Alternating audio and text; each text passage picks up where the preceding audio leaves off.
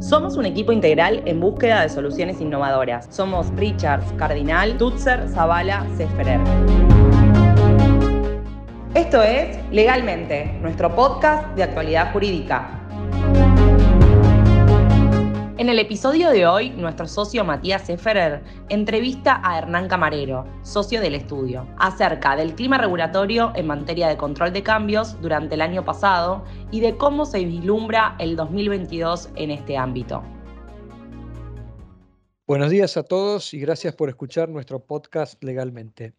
Hoy 9 de febrero nos acompaña Hernán Camarero, socio a cargo del área bancos y fintech de nuestro estudio y en particular, para lo que nos concierne hoy, socio a cargo del área de regulación cambiaria, un área a la que nos tiene acostumbrados el BCRA últimamente con mucho movimiento.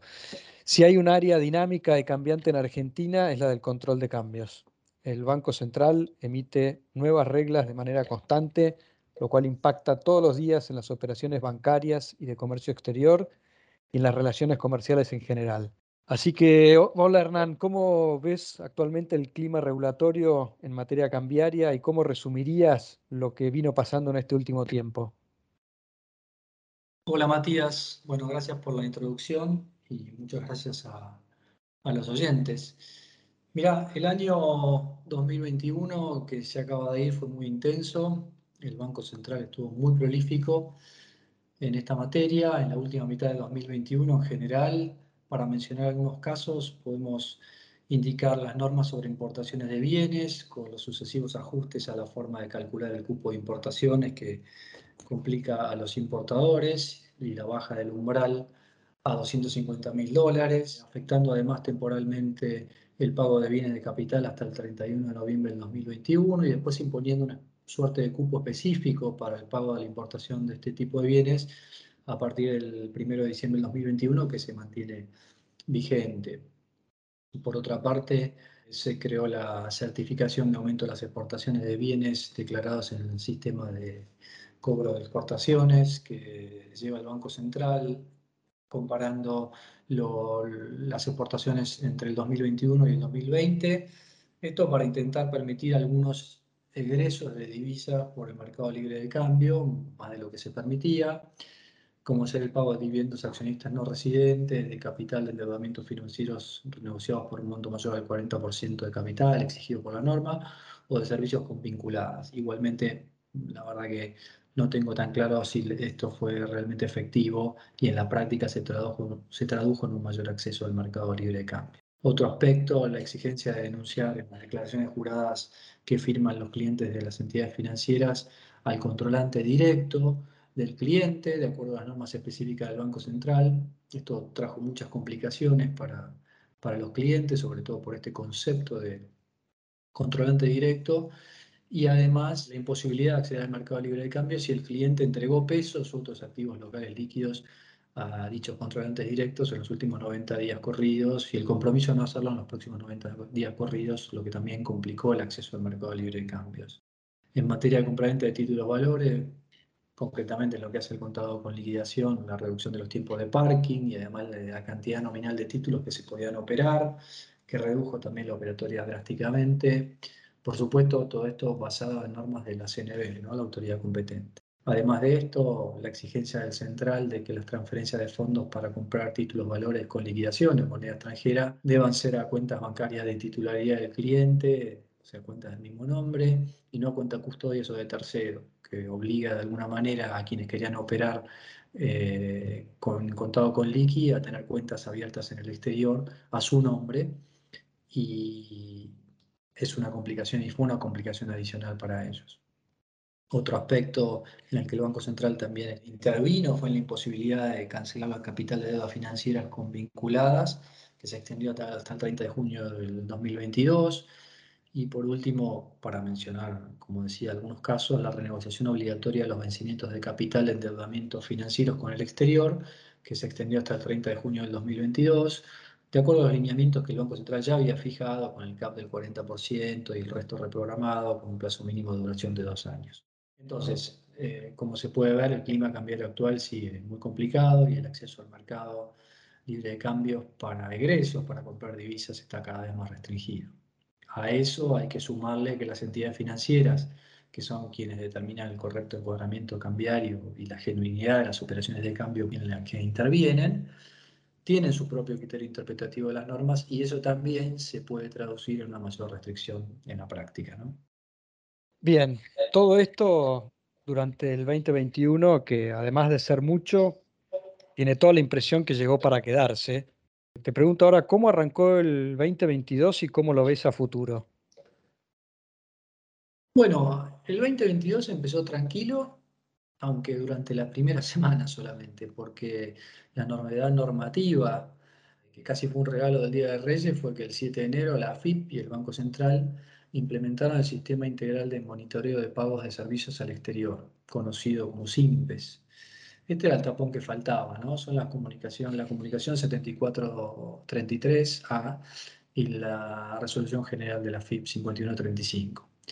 Probablemente recuerden la, conocida de Haas ya por el 2012, que era la Declaración Jurada Anticipada de Servicios, que la FIP había implementado para, la verdad que en la práctica, trabar el acceso al viejo mercado único libre de cambios para el pago de servicios al exterior. Bueno, esto es prácticamente lo mismo. Evidentemente el Banco Central estaba observando que estaban saliendo divisas por este concepto y tuvo que implementar junto con la FIP un mecanismo para demorar o trabar este acceso al mercado. Esta restricción aplica para los pagos que ocurran a partir del 7 de enero, recuerdo, son pagos de servicios, ya sea por contratos nuevos o contratos existentes a, esa fecha, pero con pagos previstos a partir de, de ese momento. Según el informe del Banco Central sobre evolución del mercado de cambios y balance cambiario, 30 del 12 del 21, esto está publicado, el balance en materia de servicios fue negativo. Creo que esto explica, al menos en parte, la incorporación de esta nueva restricción. Ahora, ¿cómo funciona esta, este mecanismo del SIMPES? Bueno, los contribuyentes van a tener que cargar la información online, la FIP va a poder compartir esa información con el Banco Central y los datos que se carguen tienen carácter de declaración jurada y tienen vigencia durante el mes calendario en que se carguen. Con esa información, la FIP determinará lo que llama la capacidad económica financiera del sujeto, que esto ya viene en realidad del 2018, este sistema CEF que se llama. ¿Y cómo lo determina? Bueno, la verdad es que esa fórmula, al menos por el momento, es desconocida, no está en la normativa, y entonces esto yo no descarto que puedan haber planteos judiciales contra esta norma porque la redacción es bastante difusa, el procedimiento para controvertirla es poco claro.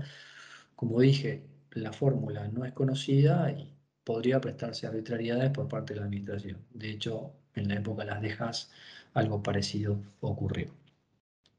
Finalmente, respecto del simple, es aclaro que se exceptuaron algunos conceptos dentro de los servicios eh, tales como flete, transporte de pasajeros, viajes y otros pagos con tarjeta, servicios del gobierno, servicios de salud por empresas de asistencia al viajero y otros servicios de salud. Un aspecto importante es que las entidades financieras no lo deben cumplir, digamos, por los pagos de servicios de nombre propio, pero en materia de cartas de crédito letras avaladas, otorgadas o emitidas a partir del 7 de enero del 2022 de este año, el cliente sí deberá presentar a la entidad la declaración de SIMPES en estado aprobada, para que la entidad pueda emitir o abrir la carta de crédito. Y esto creo que va a afectar la cooperatoria de comercio exterior porque para que una entidad emita una carta de crédito a solicitud de un cliente, el cliente va a tener que presentar la SIMPE aprobada por la FIN. Complicado, ¿no? La verdad, bastante complicado. Un tema ahora que está todo el tiempo en los diarios, el acuerdo con el FMI, ¿vos vislumbrás que va a haber algún cambio si Argentina cierra un acuerdo con el FMI en toda esta normativa? Sinceramente, en el corto plazo, no, no veo que las actuales restricciones vayan a morigerarse o, a reducirse. Eh, la verdad es que la situación de escasez de reserva del tesoro mm, no creo que vaya a cambiar sustancialmente por el acuerdo con el FMI y entonces la situación torna casi imposible que el acceso al mercado libre de cambios para comprar moneda extranjera sea al menos levemente facilitado para los residentes. Leía esta semana en los medios que se informaba que el nivel neto de reservas en moneda extranjera es menor a 100 millones de dólares, que prácticamente es nada, y con lo cual, aún con un acuerdo cerrado con el FMI, creo que el gobierno está en posición de darse el lujo de relajar el acceso al mercado libre de cambios, porque además tiene sus propios vencimientos programados para el pago de la deuda externa. También he visto en los medios en estos días que el presidente del Banco Central mencionó que se iba a mantener la reestructuración obligatoria de las deudas financieras con el exterior, aun cuando es un acuerdo con el FMI. Esta reestructuración obligatoria, seguramente recuerdan la comunicación A7106 del Banco Central, que antes al pasar mencioné, por el momento aplica los vencimientos de capital de endeudamientos financieros entre partes no vinculadas que ocurran hasta el 30 de junio del 2022. Según el Banco Central, al 30 de septiembre del 2021, las renegociaciones de unas 25 empresas registradas durante el tercer trimestre del 2021 impactaron en menores compras netas en el mercado de cambio por 500 millones de dólares respecto a los vencimientos originales para ese mismo periodo. Por ende, no parece descabellado pensar en que este régimen pueda ser extendido durante todo este año 2022, después del vencimiento de la norma la aplicación de la norma el 30 de junio, máximo y considerando que prácticamente el país no tiene reservas en moneda extranjera. Bien, para ir cerrando, ante este panorama complejo de que parece que se va a mantener por un tiempo, ¿cómo ves que los residentes podrán afrontar sus obligaciones de pago con el exterior? Mm. A ver, en materia de pago de importaciones de bienes, Vimos que ello va a depender de la disponibilidad de cupo de importación que me comentamos antes para poder hacer pagos a la vista o anticipados. Por los pagos diferidos, en principio no habría mayores inconvenientes, entiendo que están saliendo. En materia de servicios, bueno, ahora tenemos el SIMPE y probablemente vaya a causar un cuello de botella en el acceso al mercado libre de cambio, sobre todo si empiezan la FIP empieza a rechazar o a denegar la, la SIMPE. Si te lo aprueba, por supuesto, se podrá pagar por el mercado libre de cambio. Tampoco está claro si hay un umbral mínimo, como en la época de las de que creo que era 10 mil dólares, si mal no recuerdo, porque esto todavía no se reguló. En cuanto a pagos de dividendos al exterior, creo que van a seguir sin salir seguramente. Y entonces este, este, esta suerte de muro cambiario, bueno, a muchos no les queda otra alternativa para honrar sus obligaciones con el exterior que acceder al canal bursátil, típicamente el contado con liquidación. Pero bueno, en la medida que esto no les cause una traba en su acceso al mercado libre de cambios por otras operaciones, porque ya sabemos que tienen que firmar la, famosa declaración jurada de, no haber hecho estas operaciones en los 90 días corridos previos y en los posteriores, comprometiéndose a no hacerlos en los posteriores, quiero decir, 90 días, o si no, usar divisas que tengan en el exterior. Por supuesto, todo esto es más caro, porque conocemos la brecha que hay entre el tipo de cambio oficial y el tipo de cambio implícito en la operación de contado con liquidación. Un canal que está en bastante auge es el pago eh, con criptoactivos como alternativa al contado con liqui. Esto aún no, no, está regulado. Su uso viene en aumento. También es más costoso porque la cotización de la compra de una moneda estable como el USDT también se, se aproxima al tipo de cambio implícito del contado con liqui. Esto en definitiva, ¿cómo funciona? Ya más o menos es conocido, se adquieren con pesos en Argentina, usualmente una moneda estable, y se acreditan en una cuenta abierta en una crypto exchange, y después, bueno, se transfieren al acreedor en pago de la, de la obligación. Es un mecanismo que sí el Banco Central está observando y que no podemos eh, descartar que lo vaya a regular con más intensidad y en forma progresiva. Por último, cabe aclarar que este activo, recuerden que califica como activo externo líquido disponible bajo las normas del Banco Central entonces, si uno compra este tipo de activos y se excede el umbral de 100 mil dólares, no va a poder acceder al mercado libre de cambios hasta que reduzca esa posición a, ese umbral. En síntesis, creo que los residentes van a seguir padeciendo el intento de acceder al mercado libre de cambios para afrontar sus obligaciones con el exterior. Creo que la emisión de nueva normativa va a estar orientada a continuar manteniendo controladas las escasas reservas internacionales, esto quiere decir restricciones. Realmente dudo que los controles actuales se vayan a relajar por el Banco Central durante el 2022. Al contrario, es posible que seguramente se incremente. Bueno, muchas gracias Hernán.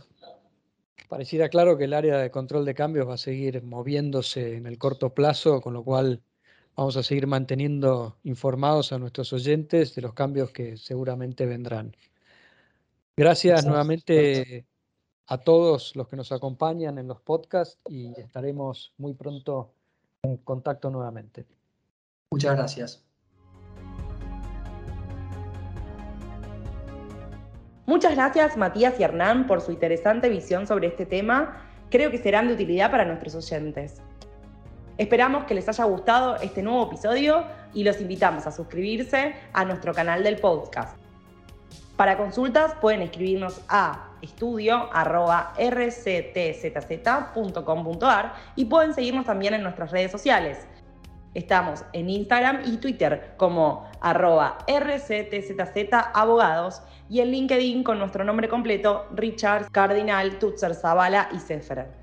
Nos encontramos en un próximo episodio de Legalmente. Hasta la próxima.